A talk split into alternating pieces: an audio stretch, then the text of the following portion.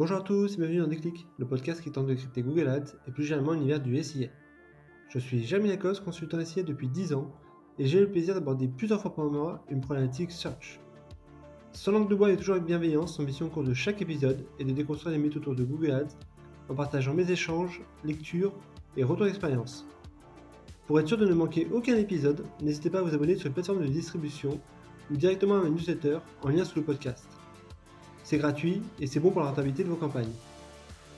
Pour ce 81e épisode, je vous propose de vous partager dans le détail une mes aventures qui m'est arrivée dernièrement, à savoir la fin de l'alimentation de mes campagnes avec les conversions offline. Ce qui a provoqué l'arrêt de diffusion de celle-ci, mais a surtout mis un sacré bazar dans toute la stratégie de sourcing de meilleurs taux. Allez, je compte les points. Premier point, quel crash? Un point de contexte d'abord. Depuis 3 ans, je pilote les campagnes SIA en full smart bidding avec un mix CPA cible et ROS cible, et utilise également la remontée des conversions offline du CRM pour alimenter l'algorithme Google. Seulement, cette alimentation s'est cassée brutalement un vendredi. Habituellement, l'impact est minime sur les campagnes puisque celles-ci utilisent l'historique de données pour continuer à diffuser. Or, au retour du boulot lundi, stupeur. La diffusion a été divisée par 10 le week-end et les campagnes sont quasiment à l'arrêt en ce début de semaine. Pire, les deux systèmes d'import que j'utilise, à savoir une API maison entre Salesforce et Google pour un compte et le connecteur standard pour un autre compte, semblent avoir craché en même temps. Alors que les autres comptes qui n'utilisent pas Salesforce fonctionnent correctement, ce qui semble indiquer que le problème se situe sur le endpoint de l'API. Résultat, après avoir relancé plusieurs fois l'API maison, connecté et déconnecté le connecteur standard, et échangé avec le support IT de Google, le service est rétabli au bout de 5 jours, après avoir constaté l'avarie, sans évidemment avoir d'explication sur les causes de ce crash. Deuxième sujet, quel impact? Ce crash a provoqué l'arrêt des campagnes pendant 5 jours et quelques sueurs froides sur les différentes plateformes qui sont alimentées au formulaire client. Un comportement inhabituel puisque comme d'habitude les mêmes actions correctrices ont été appliquées.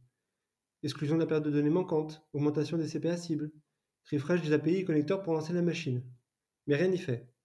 Côté préjudice financier, j'estime cela à plusieurs dizaines de milliers d'euros de manque à gagner sur ces jours de non-diffusion, même si la magie du search fait que finalement, le budget non investi le sera plus tard, dans le mois à venir, notamment au prix d'un surinvestissement. Sur la production enfin, cela a créé un déséquilibre avec aucune alimentation pendant quelques jours, puis ensuite une suralimentation pour les conseillers en lead. J'imagine assez aisément que cela a dû créer de la frustration d'abord, mais surtout désorganiser les services qui doivent compenser ces à-coups au niveau du flux Google. La question en creux, comment réussir à maintenir le même niveau de qualité dans le traitement des demandes clients? Troisième sujet, quel bilan? Cet énième crash est révélateur de plusieurs choses. La première concerne la faiblesse de Google. Malgré toute la littérature que l'on lit sur une plateforme boostée à l'IA, on se rend compte rapidement que dans les forces du smart bidding sont inscrites ces faiblesses.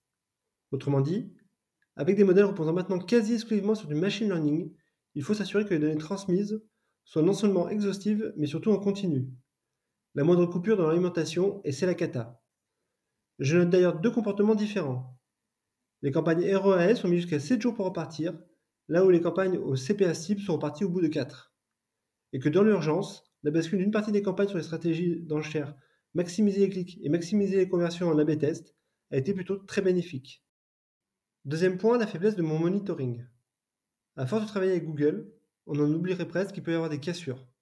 Et me voilà pris donc le doigt dans le pot de confiture avec plusieurs erreurs. Pas de monitoring IT sur les API, pas de stratégie de backup, pas de protocole de relance. Et enfin, troisième faiblesse, celle du mix marketing.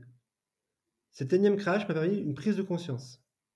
À date, j'estime que nous sommes trop dépendants d'un seul acteur dans notre sourcing et qu'il suffit finalement que les règles du jeu changent ou qu'il y ait un dysfonctionnement quelconque pour que cela hypothèque à terme la bonne marge de la stratégie de croissance.